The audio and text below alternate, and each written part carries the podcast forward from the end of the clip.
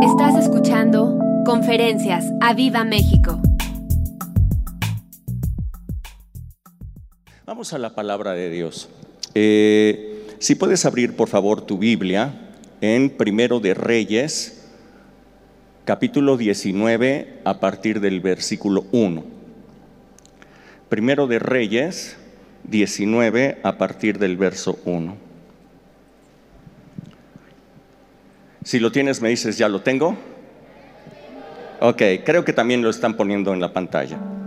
Y dice la palabra, Acab dio a Jezabel la nueva de todo lo que Elías había hecho y de cómo había matado a espada a todos los profetas. Entonces envió eh, Jezabel a Elías un mensajero diciendo, así me hagan los dioses y aún me añadan, si mañana a estas horas yo no he puesto tu persona como la de uno de ellos. Viendo pues el peligro, se levantó y se fue para salvar su vida y vino a Berseba, que está en Judá, y dejó allí a su criado. Y él se fue por el desierto un día de camino y vino y se sentó debajo de un enebro y deseando morirse, dijo, basta ya, oh Jehová, quítame la vida, pues no soy mejor que mis padres. Y echándose debajo del enebro, se quedó dormido, y he aquí, luego un ángel le tocó y le dijo, levántate y come. Entonces él miró y he aquí en su cabecera una torta cocida sobre las ascuas y una vasija de agua y comió y bebió y volvió a dormirse. Y volviendo el ángel de Jehová la segunda vez, le tocó diciendo, levántate y come, porque largo camino te resta. Se levantó pues y comió y bebió, y fortalecido con aquella comida, caminó cuarenta días y cuarenta noches hasta Oreb, el monte de Dios. Muchísimas gracias, Padre, por esta palabra que tú tienes el día de hoy para nosotros. Es una palabra que tú has revelado y es una palabra que, tiene eh, eh, que moverse dentro de nosotros, va a actuar en nosotros esta palabra. Eh, te ruego, Padre, que esta palabra pueda fluir en el poder y en la unción de tu Espíritu Santo a cada persona. Encomiendo a todos los que escuchen esta palabra, los encomiendo a tu gracia, Señor, de tal manera que puedan eh, eh, producir fruto de, esta palabra, que puedan recibir los beneficios completos de esta palabra en el nombre de Jesús. Muchas gracias, muchas gracias Señor. Amén, amén, amén, amén. Quiero ponerte en el contexto de esta historia primeramente. Eh, ustedes pueden ver aquí a tres protagonistas, tres personas de las cuales se está hablando en esta historia. El, principal es Elías.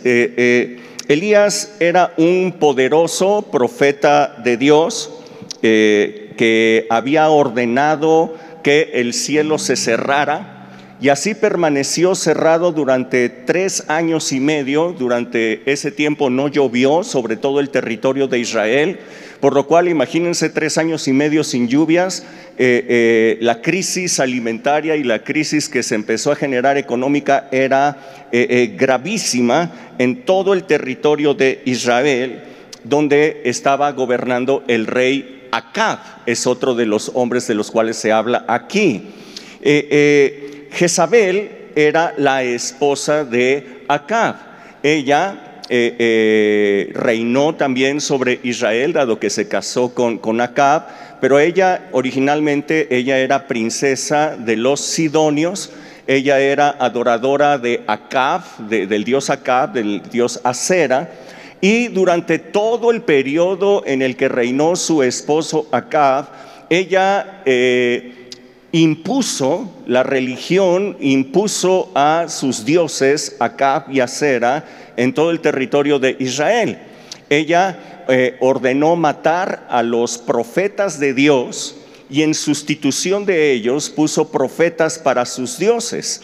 Así es que después de un largo tiempo en que el pueblo de Israel estuvo escuchando a estos profetas, el pueblo claudicaba, el pueblo ya no sabía cuál era el verdadero Dios, si era Jehová, el que habían escuchado durante muchos años atrás, o era eh, eh, Acab, si era Acera. Así es que ellos ya no sabían cuál era el verdadero Dios. Es en ese contexto justamente, cuando el pueblo claudicaba y ya no sabía cuál era el verdadero Dios, que entonces se levanta Elías con un poder extraordinario de parte de Dios, con un propósito de parte de Dios, y entonces él... Eh, eh, hace eh, este, este, evento increíble de, cerrar los cielos e impedir que, lloviera durante ese tiempo. A los tres años y medio, cuando la crisis ya era enorme, eh, Elías le sale al encuentro a Acab, el rey de Israel, y le propone que, que, haga un encuentro en donde esté todo el pueblo reunido, que estén los profetas de Baal y de Acera, y él también va a estar allí eh, de tal manera que le permitiera al pueblo decidir cuál era el verdadero Dios. Así es que Acab accede y dice, me parece muy bien, convoca a todo el pueblo, convoca a 400 profetas de Baal y de Acera que en ese momento estaban ejerciendo, y el único que quedaba como profeta eh, ejerciendo en ese momento pues era Elías, y él fue en representación de Dios. En, ese eh, momento, Elías eh, toma el control de la reunión y Elías propone cómo se va a realizar esta prueba. Y entonces le dice a todo el pueblo, miren, vamos a hacer algo, que los profetas de Baal maten a, un, eh, eh, a, su oveja, a su buey, lo, lo preparen, lo pongan allí sobre el altar, yo voy a hacer lo mismo y el que haga descender fuego del cielo, ese sea el Dios. Y todo el pueblo dijo, oh, es una prueba muy buena, nos parece muy bien, eh, eh, excelente. Así es que les dijo a los profetas de Baal, bueno, ustedes son 400, empiecen ustedes, ustedes eh, son, son los que van a empezar con esta prueba. Así es que ellos eh, preparan a, su buey, preparan su altar y cuando lo tienen listo, ellos no ponen fuego ah, debajo del altar, sino que ellos empiezan a clamar a su Dios, empiezan a brincar, empiezan a hacer todos sus rituales que hacían para, para su Dios, eh, se cortaban, hacían chorrear sangre eh, con ellos, pero nunca contestó su Dios, nunca hubo fuego, no, hubo, no sucedió nada. Entre tanto, Elías se burlaba de ellos y les decía, bueno, clámenle más fuerte, brinquen, griten, porque su Dios es, a lo mejor está dormido, no sé, y, se burlaba de, ellos. Cuando se dieron cuenta que no sucedía nada, Elías dice, bueno, ok, todos eh, vean para acá. Ahora llamó la atención de todos y les dijo, vengan, vengan conmigo. Él ya había preparado el altar, eh, lo había levantado y, había igualmente cortado al buey en pedazos, lo tenía ahí encima del altar. Pero entonces les pidió que trajeran una ofrenda especial. Les dijo, traigan medidas de grano, dos medidas de grano. Y trajeron esas medidas de grano. Eh, eh, eh, recuerden ustedes que no había llovido tres años y medio, así es que no había granos. realmente los animales que estaban ahí ofrecidos, yo creo que se les antojaban a toda la gente, porque no habían comido, no no, había carne. Eh, eh, eh, así es que traen las medidas de grano, las colocan allí. Después dice, traigan un cántaro, cuatro cántaros de de agua y derrámenlos. Y derramaron cuatro cántaros de agua sobre eh, eh, ese, ese, lugar, sobre eh, el holocausto. Y, como al pueblo le parecía que cuatro cántaros de agua eran muchísimo, no había agua, era el recurso más escaso, dijo traigan otros cuatro. Y, derramaron otros cuatro. Y, como vieron que el pueblo se escandalizaba, otros cuatro más. Así es que el agua, dice la palabra de Dios, que chorreaba alrededor, era muchísima el agua que se había derramado allí eh, para cuando entonces Elías clama a Dios y Dios responde desde el cielo y fuego cae del cielo que consume eh, el altar, consume el buey, consume los granos, consume el agua. Todo fue consumido totalmente. Fue algo extraordinario lo que ocurrió ahí. De tal manera que entonces todo el pueblo cuando vieron que eh, eh, realmente Elías había hecho descender fuego del cielo, todos ellos empezaron a gritar, Jehová es Dios, Jehová es Dios, Jehová es Dios.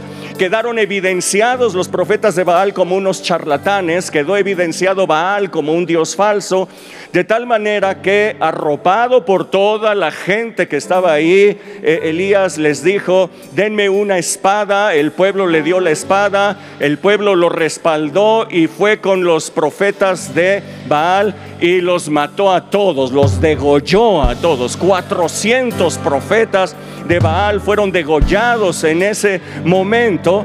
Entonces Elías eh, eh, fue y clamó a Dios para que el cielo nuevamente se abriera y empezó a ver nuevamente lluvia, lluvia de bendición sobre toda la nación. Había tenido un triunfo extraordinario este Elías delante de los profetas de Baal y el pueblo finalmente había vuelto su corazón a Dios. Elías había hecho, eh, había cumplido su propósito para el cual él estaba allí. Entonces que ocurre esto que acabamos de leer. Es justamente que ocurre, lo, vuelvo a leer para que ustedes lo vean, dice, Acab entonces regresó a su casa, regresó a su palacio y le dijo a Jezabel todo lo que Elías le había dicho. Le empezó a contar, ¿qué crees que pasó? Eh, se reunieron todos, Elías hizo caer fuego del cielo y ¿qué crees? Acabó con todos tus profetas degolló a todos tus 400 profetas quedaron allí. Entonces Jezabel se enfureció. Había quedado demostrado que sus dioses no eran nada y además había matado a los 400 profetas como ella había matado a los profetas de Dios anteriormente. Así es que ella se enfurece y dice, así me hagan los dioses y aún me añadan, si mañana a estas horas yo no he puesto eh, eh, eh, tu persona como la de uno de ellos. Amenazó con cortarle la cabeza también a Elías. Así es que Elías entonces huye Dice aquí la palabra, se va al desierto y, en el desierto se sienta debajo de un enebro eh, deseando morirse y miren, levanta una oración a Dios, una oración muy singular, una oración muy diferente. La anterior oración fue, Señor, mira todos estos, haz descender fuego del cielo y Dios contestó, pero en esta ocasión su oración fue así. Le dijo al Señor, basta ya, basta ya. Eh, eh, eh, eh, mejor mátame aquí, eh, quítame la vida, pues no soy mejor que mis padres. Esta fue la oración de, de Elías, el poderoso profeta de Dios, ahora estaba pidiendo morirse. ¿Pueden ustedes entender cómo un gran profeta de Dios que ha comprobado una y otra vez el poder, la fidelidad de Dios operando en él, de pronto se sentía tan agobiado, se sentía tan deprimido, se sentía tan frustrado en su vida como para pedirle a Dios que ya terminara con, con ella, con su vida. Señor, ya acaba con mi vida de una vez.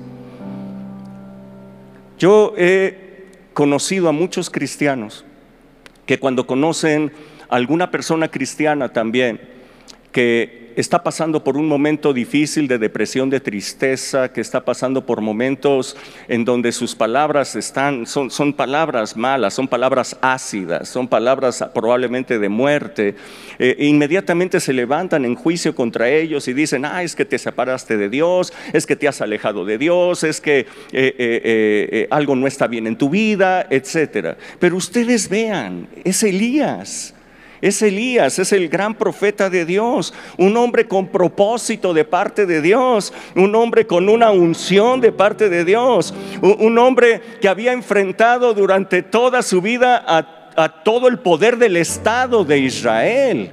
Eh, eh, eh, era un hombre de Dios que, que había ido contracorriente durante todo ese tiempo, mostrando el gran poder de Dios sobre él. Una gran determinación había mostrado eh, Elías para que murieran esos 400 eh, profetas de Baal. ¿Quién puede decir que a Elías se le acabó la fe o que se estaba tambaleando en la fe? ¿Quién podría decir que Elías se apartó de Dios? No, Elías no se había apartado de Dios. Elías tenía su fe intacta, simplemente algo estaba pasando con Elías. Algo, algo que, yo quisiera que todos nosotros descubriéramos el, día de hoy. Ah, mira, cuando tú has enfrentado un proceso de adversidad durante mucho tiempo, de repente tu estado de ánimo empieza a cambiar. Empiezas a sentirte debilitado, empiezas a sentirte frustrado. Cuando las cosas no te salen como tú quisieras, las cosas, eh, eh, eh, tú empiezas, tus, tus, pensamientos empiezan a ser diferentes. la vida de Elías no había sido una vida sencilla.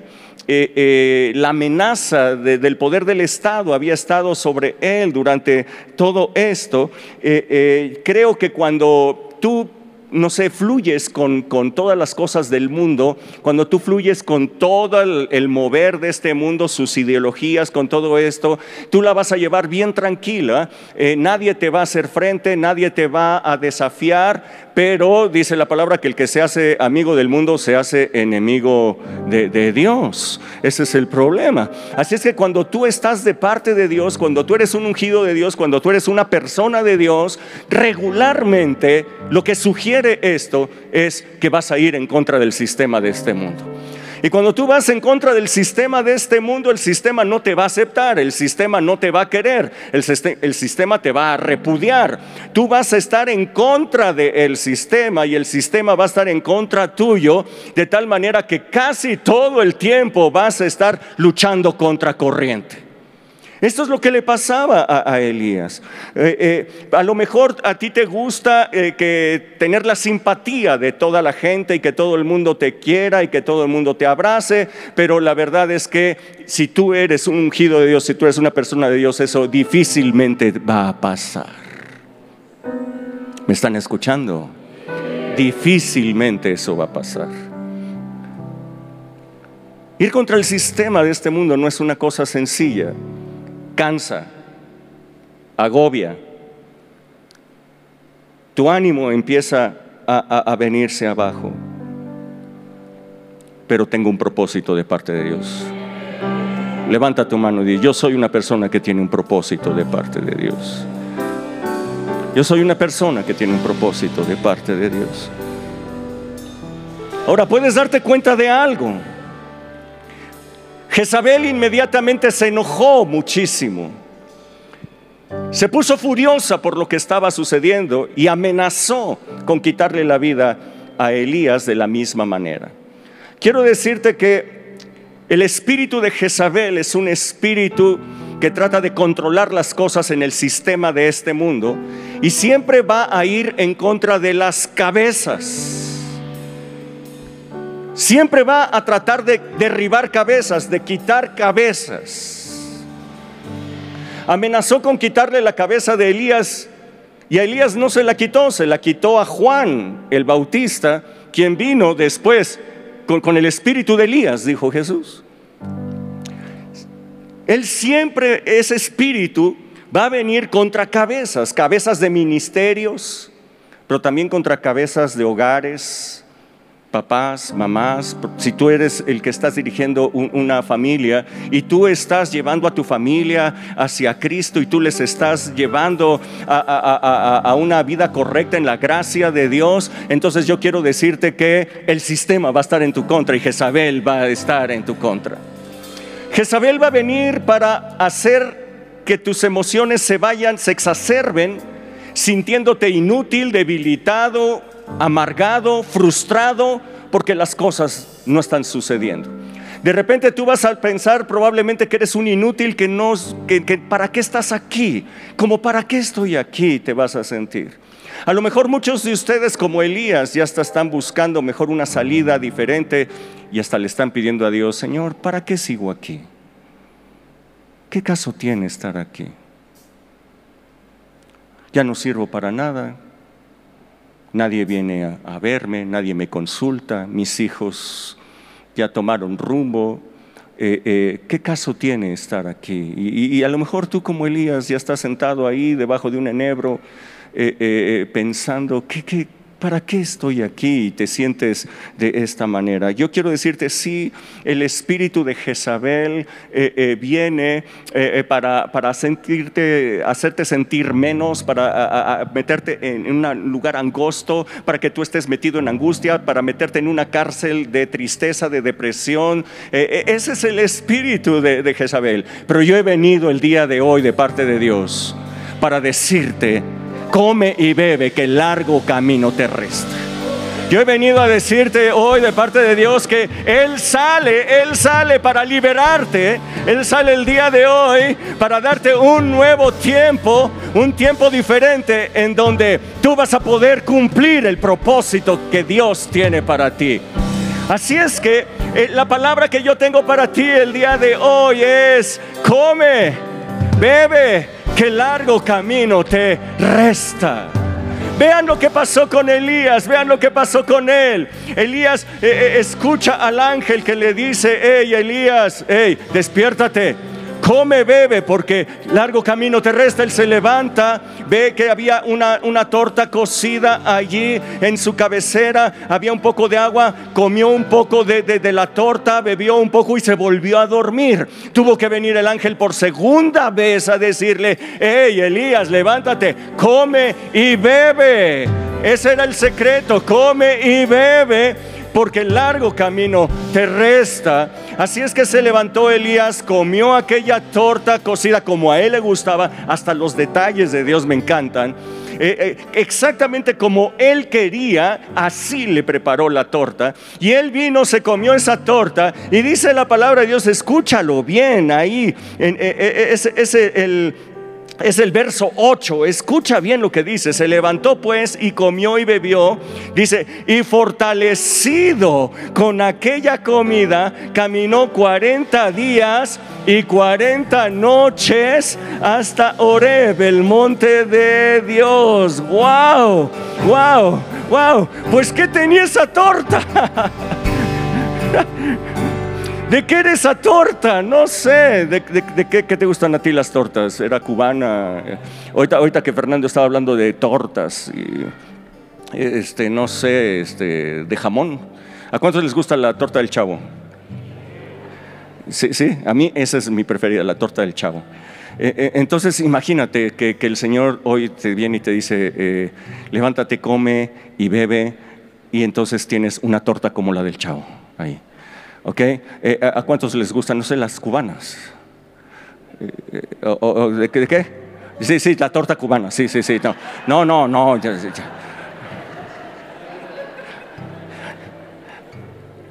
Aquí ya se iban a evidenciar. No, no, no, por favor. Así es que, levántate, primera instrucción, levántate.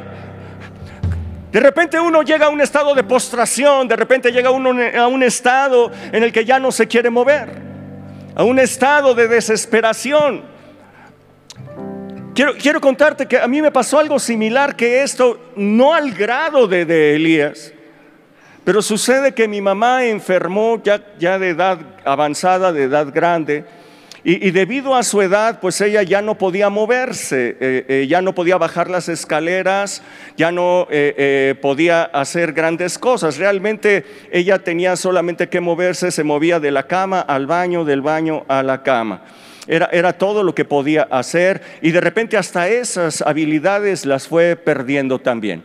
Así es que durante cuatro años yo fui la persona que la tuve que atender. Yo soy hijo único y la tuve que atender. Así es que le llevaba su desayuno en la mañana, le llevaba, de comer al mediodía y le llevaba de cenar en la noche, la llevaba al baño, la traía, etcétera. Así es que eh, eh, durante cuatro años yo no pude salir de vacaciones, durante cuatro años Ah, yo no pude eh, aceptar comidas, yo no pude ir a comer con nadie, yo no pude salir, no aceptaba ninguna invitación, nada, no podía hacer nada, porque yo estaba todo el tiempo eh, eh, eh, atendiendo a mi mamá. Y, quiero que ustedes sepan que yo sabía muy bien que ese era mi propósito en ese momento. Yo sabía que ese era mi lugar. Yo sabía que yo era la bendición de mi mamá para ese tiempo. Yo lo tenía perfectamente claro y le decía a Dios, sí Señor, yo voy a hacer esto y lo voy a hacer con ánimo y lo voy a hacer bien,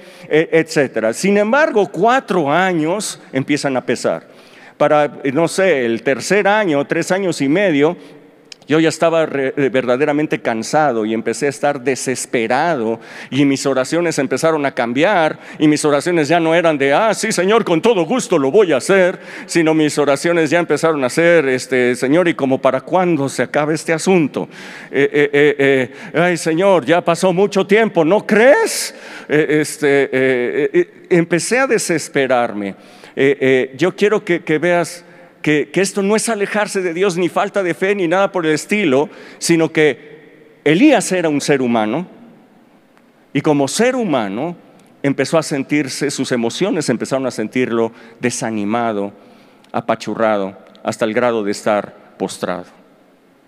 Creo que como hijos de Dios muchas personas están postradas, están sin hacer nada, han abdicado ya a sueños, han abdicado ya a, propósitos que Dios les ha dado, ya no han querido salir adelante, ya no han querido hacer cosas. Y mira la instrucción de parte de Dios, levántate, esa es la primera. Y la segunda es, come y bebe. El día de hoy tú vas a tener comida aquí, el día de hoy tú vas a tener bebida aquí. Y el día de hoy tú te vas a levantar con un nuevo propósito, con una nueva energía, con una nueva fortaleza para poder cumplir propósitos que Dios tiene para ti. Todavía todavía, tiene propósitos para ti. Alguien podrá decir, eh, Rubén, es que esta es una predicación para viejitos. Si supieras cuántos chavos están tirando la toalla. Si supieras cuántos chavos están buscando mejor el suicidio y están buscando la muerte porque no han encontrado vías de cómo desarrollar lo que traen dentro. Escucha bien, levántate, come y bebe. Mm, mm. Si puedes leer conmigo Juan capítulo 4, verso 27. Juan 4, 27.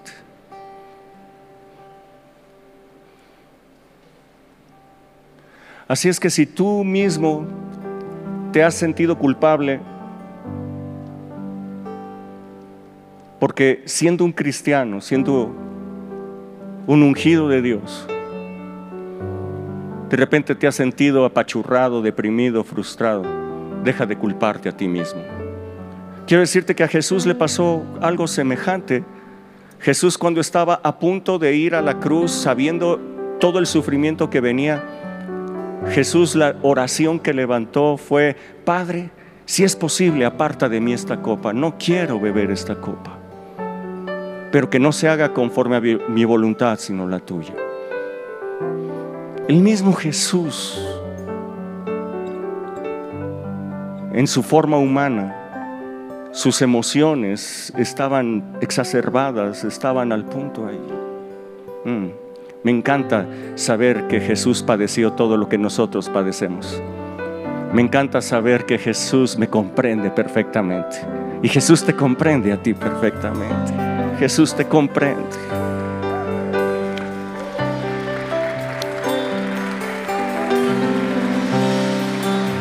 Juan 4:27 dice, en esto vinieron sus discípulos y se maravillaron de que hablaba con una mujer. Sin embargo, ninguno le dijo, ¿qué preguntas o qué hablas? Entonces la mujer dejó su cántaro y fue a la ciudad y dijo a los hombres, vengan, vean, hay un hombre que me ha dicho todo lo que he hecho, ¿no será este el Cristo? Entonces salieron de la ciudad y vinieron a él. Entre tanto los discípulos le rogaban diciendo, rabí, come.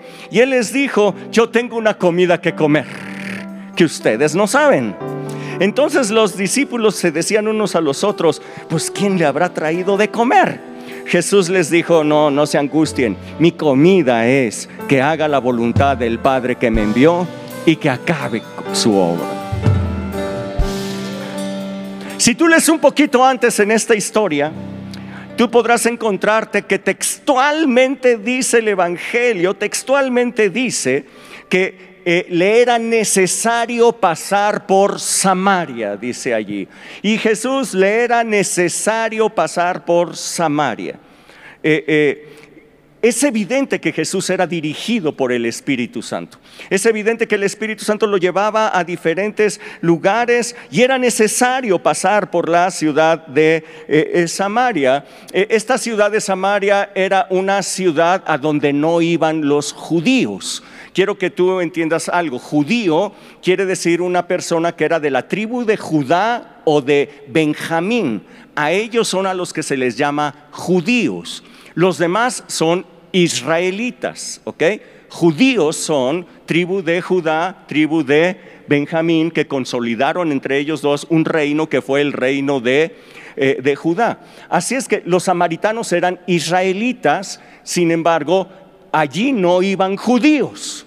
Los judíos tenían un problema eh, eh, eh, religioso con los eh, samaritanos. En Samaria eh, fue un lugar en donde hubo un templo diferente, no dirigido hacia Dios, y había una controversia con ellos siempre. Los judíos no eran bienvenidos en Samaria, ¿ok?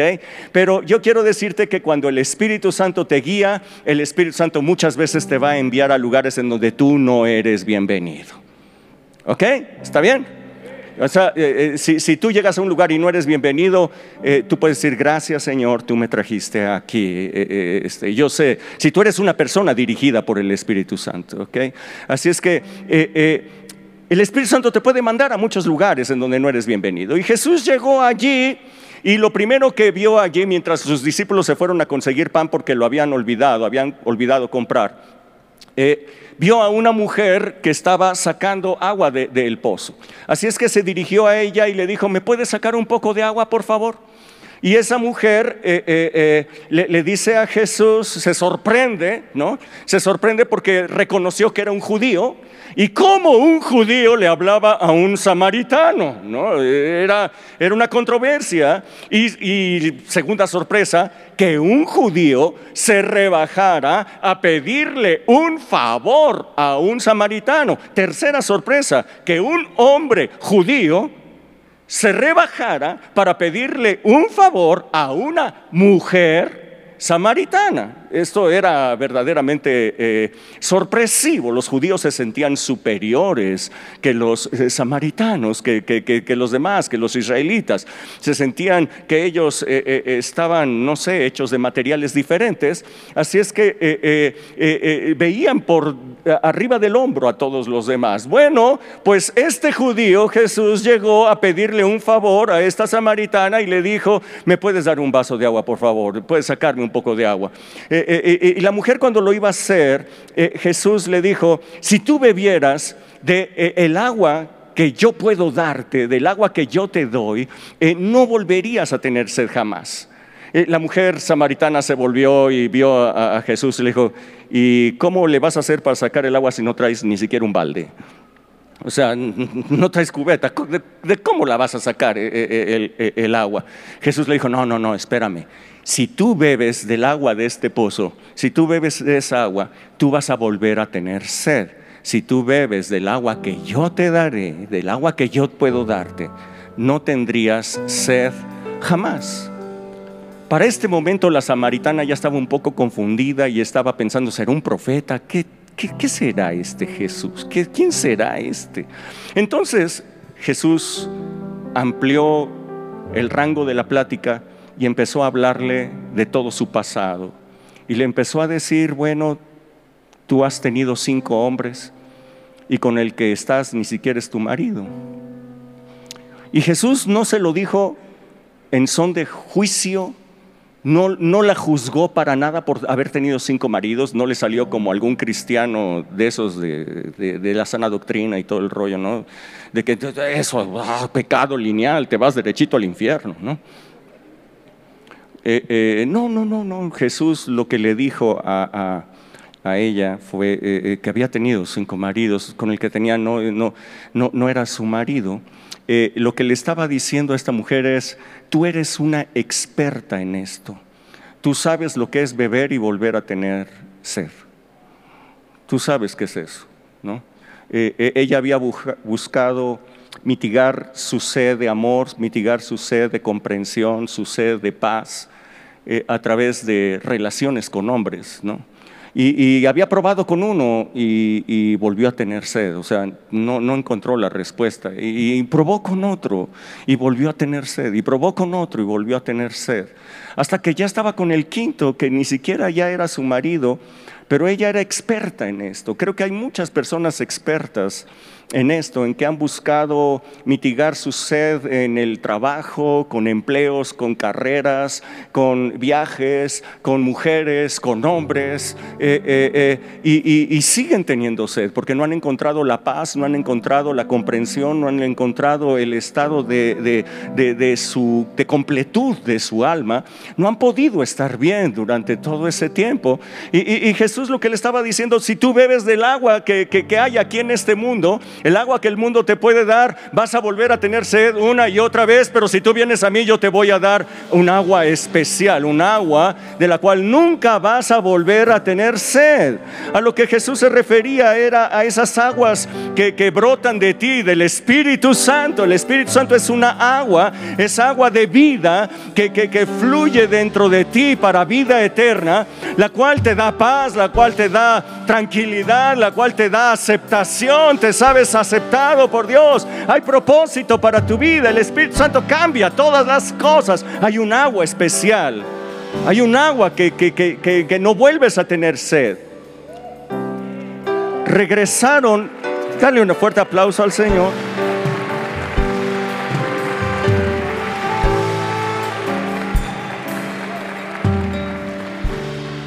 Regresaron los discípulos después de esto, que es lo que acabas de leer. Y vinieron con Jesús y le dijeron, come Jesús, aquí está el pan, come, come. Y, Jesús, eh, me encanta ver a Jesús nuevamente bromeando, me encanta ver a Jesús en estas facetas. Jesús les dice, yo tengo una comida que comer que ustedes no saben.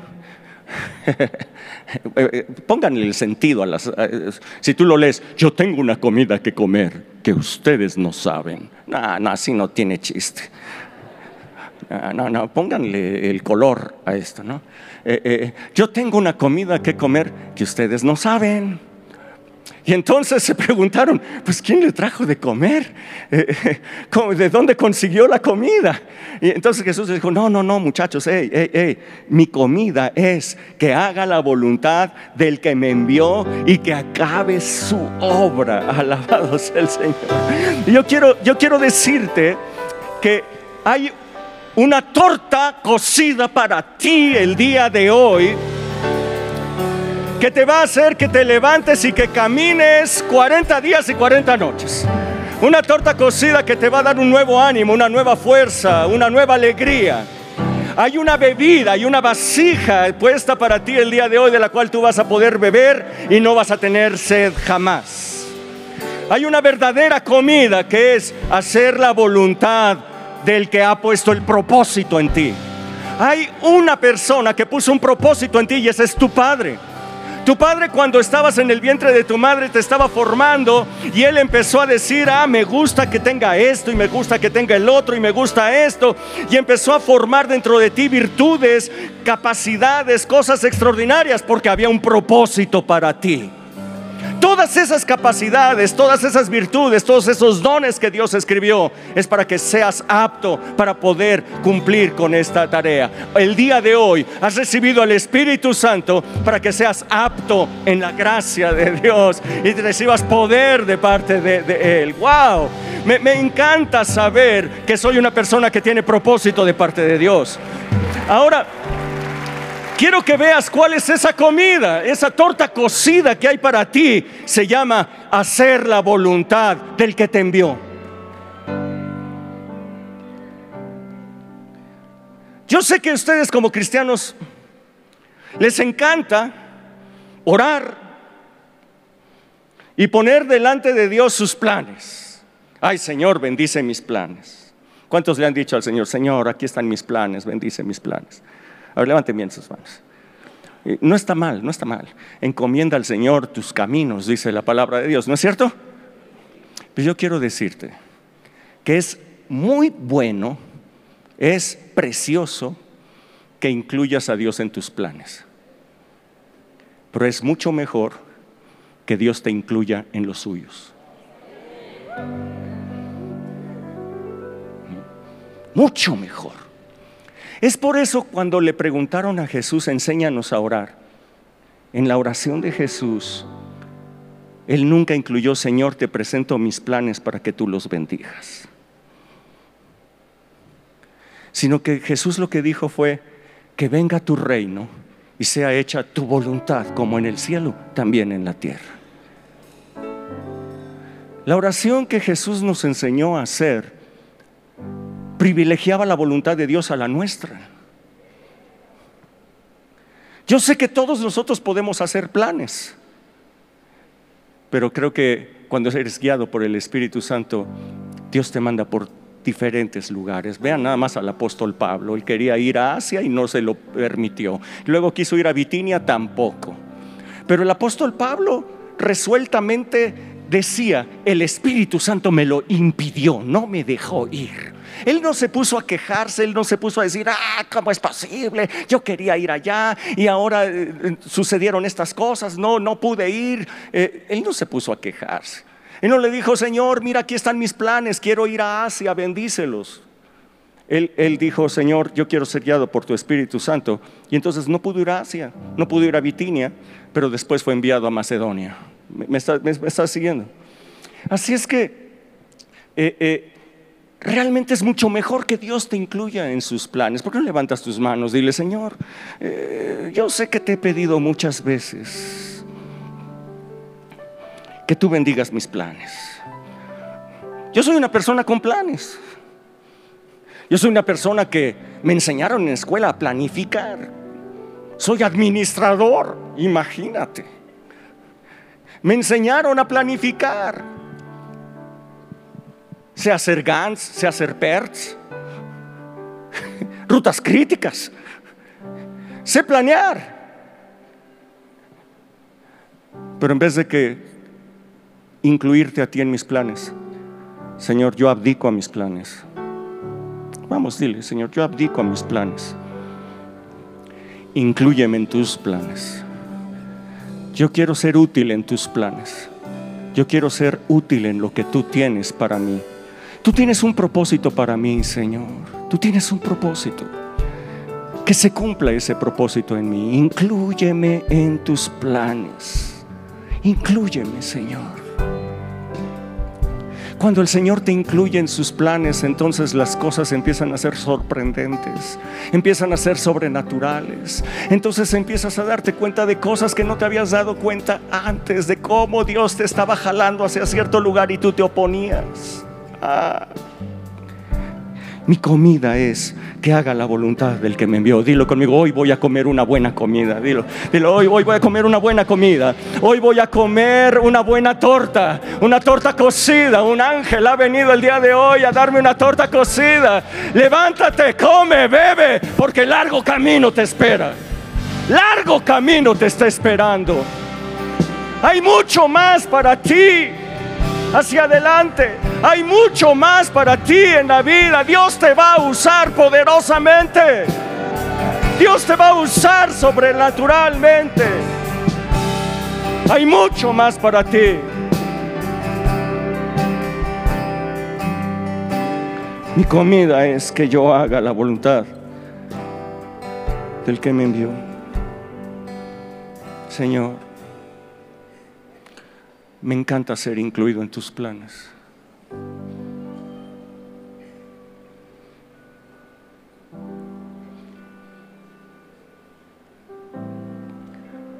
Mi esposa tiene una frase célebre, todo el mundo la conoce por allá en Alcance y Gracia. Se llama flojitos y cooperando.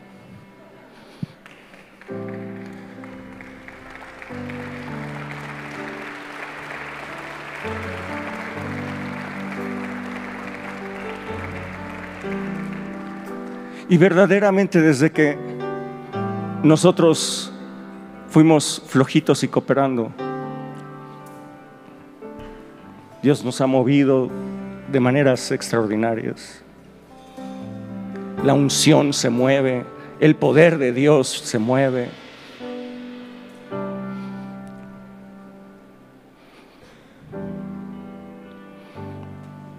Si puedes abrir tu Biblia, Juan 11, 38. Juan 11, 38. Ah, Dios. Ay, Dios. Ay, Dios.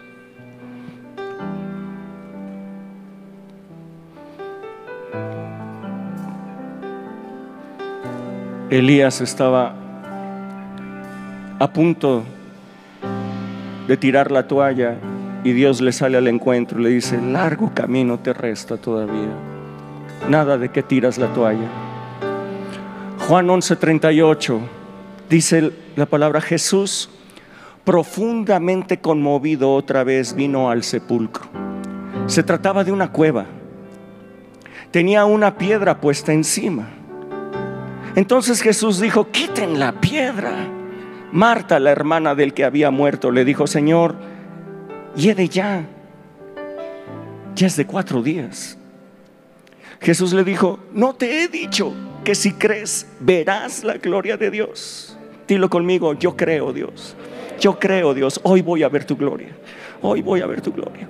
Entonces quitaron la piedra de donde había sido puesto el muerto y Jesús alzando sus ojos a lo alto dijo, Padre, yo te doy muchas gracias por haberme oído. Yo sé que siempre me oyes, pero lo estoy diciendo a causa de la multitud que está alrededor para que crean que tú me has enviado. Habiendo dicho esto, clamó a gran voz y dijo, Lázaro, ven fuera.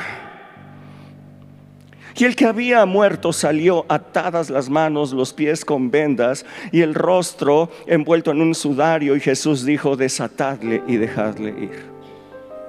Creo que todos conocen esta historia relatada en el Evangelio de San Juan. Sucede que Marta, María y Lázaro eran amigos eh, cercanos, buenos amigos de Jesús. Todos ellos creían ya que Jesús era el Cristo. Todos ellos habían visto los grandes milagros que eran hechos por él, las sanidades, etc.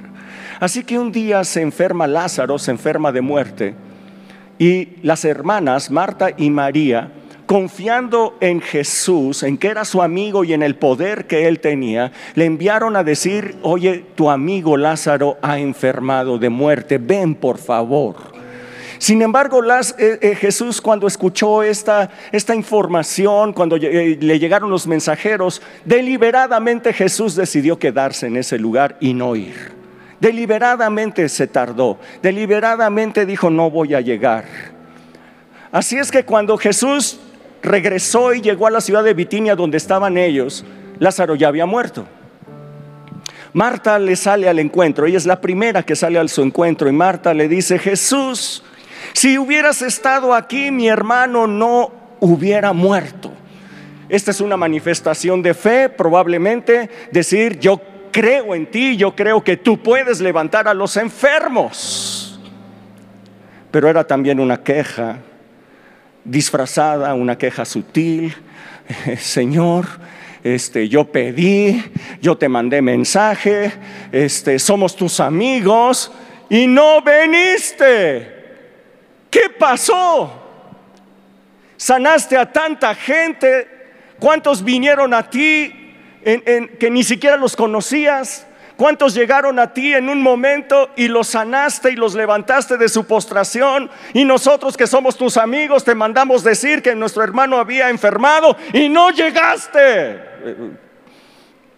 Yo estoy leyendo entre líneas. Después de eso fue María. Tú puedes decir María, la adoradora, ella va a ser diferente. No, María llegó con la misma historia. La, que sirve, Marta, dijo, no llegaste. María, la adoradora, llegó con la misma. Jesús, si tú hubieras estado aquí, mi hermano no hubiera muerto. Mm. ¿Cuántos de ustedes se han sentido tal vez maltratados porque han pedido a Dios cosas que no han llegado? cosas que no han sucedido. Han esperado, han creído, han pedido, han orado, han clamado, se han levantado a las seis de la mañana, han orado con, con Toño, con Elisa, a lo mejor no ha sucedido, se ha tardado. Y, yo quiero decirte que, que Jesús siempre tiene una gloria mayor para sus amigos. Jesús siempre tiene una gloria mayor para sus cuates, para sus friends. Así es que Jesús cuando oyó que Lázaro había muerto dijo, tengo algo especial para ellos, me voy a tardar.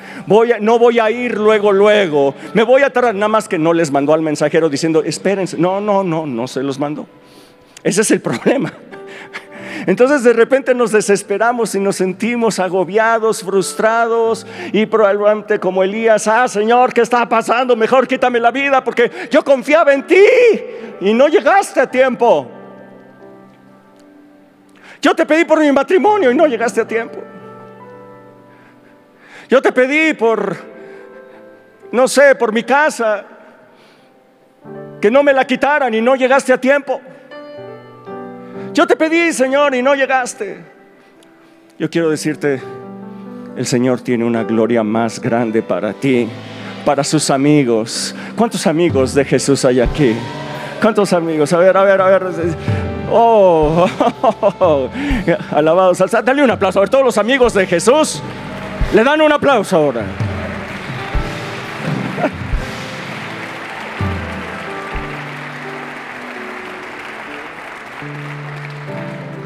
Así es que Jesús lo que les dijo, pues llévenme a donde lo pusieron. Entonces lo llevan ahí donde estaba esa tumba, era una cueva, tenía una piedra encima. ¿No te he dicho que si crees verás la gloria de Dios? ¿Mm?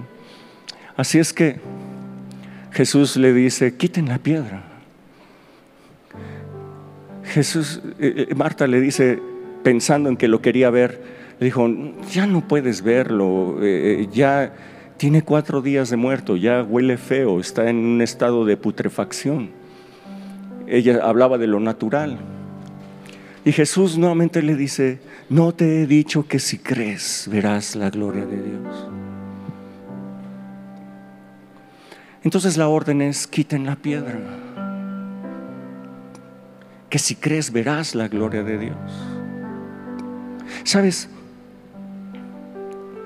La palabra de Dios nos dice que por cuanto todos pecaron están destituidos de la gloria de Dios.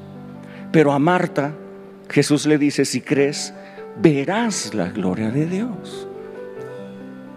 Si todos pecaron y están destituidos de la gloria de Dios, ¿por qué le dijo a Marta, si crees, verás la gloria de Dios?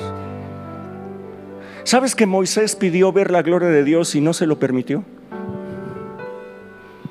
Pero a Marta le dijo, si crees, verás la gloria de Dios.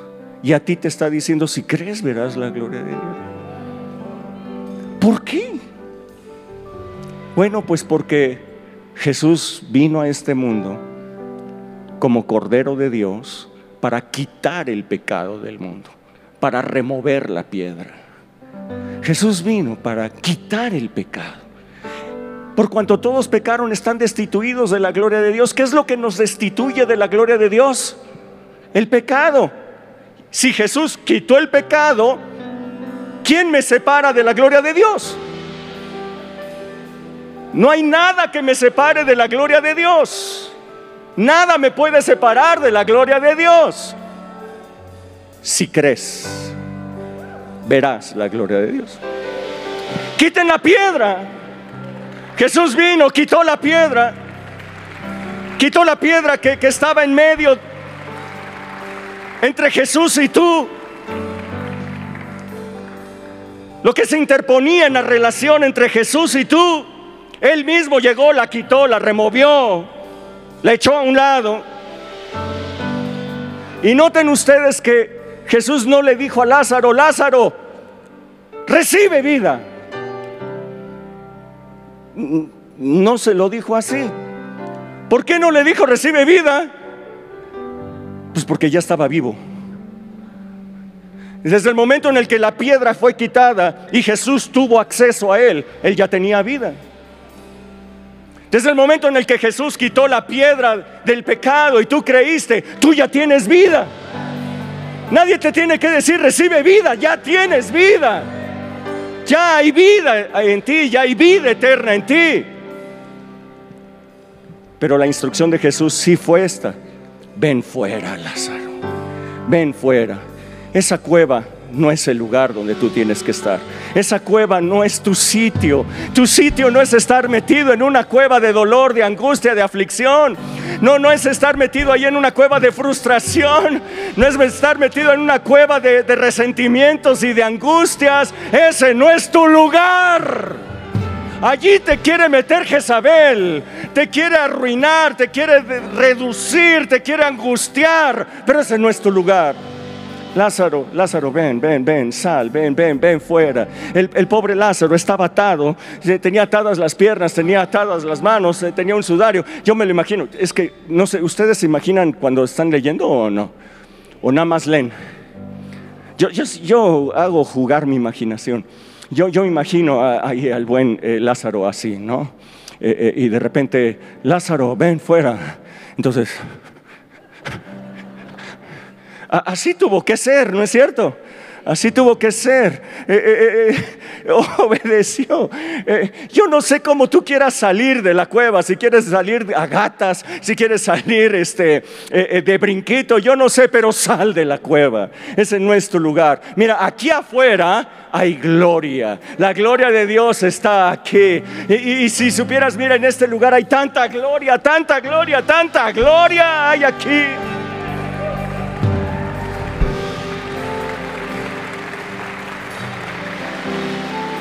Tú preguntarás, ¿qué es la gloria de Dios? ¿Qué es eso de la gloria de Dios? Si creo, veré la gloria de Dios. ¿Qué es eso?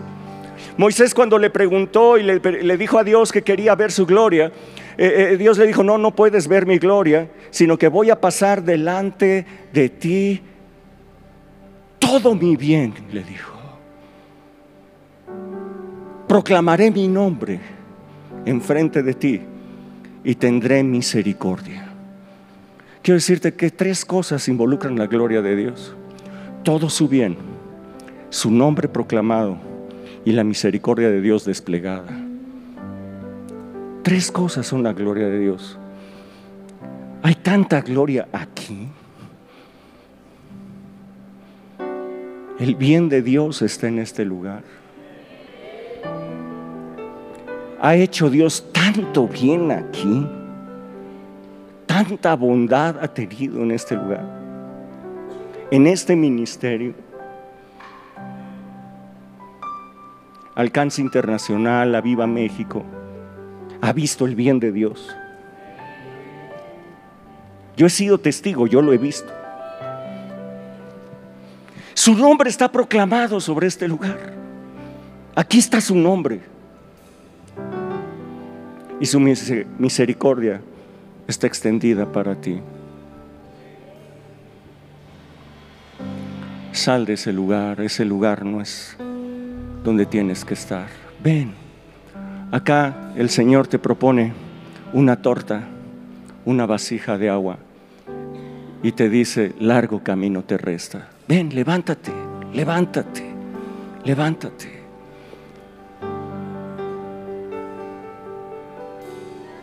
El día de hoy yo te invito, si tú lo quieres, ven aquí, ven aquí, ven aquí al frente. Si tú lo deseas, si tú lo deseas, ven aquí. Levántate, come, bebe. Largo camino te resta. Puede ser que tengas 80 años y digas, ¿para qué estoy aquí ya? Largo camino te resta. Puede ser que tengas 50 y de todas maneras ya estás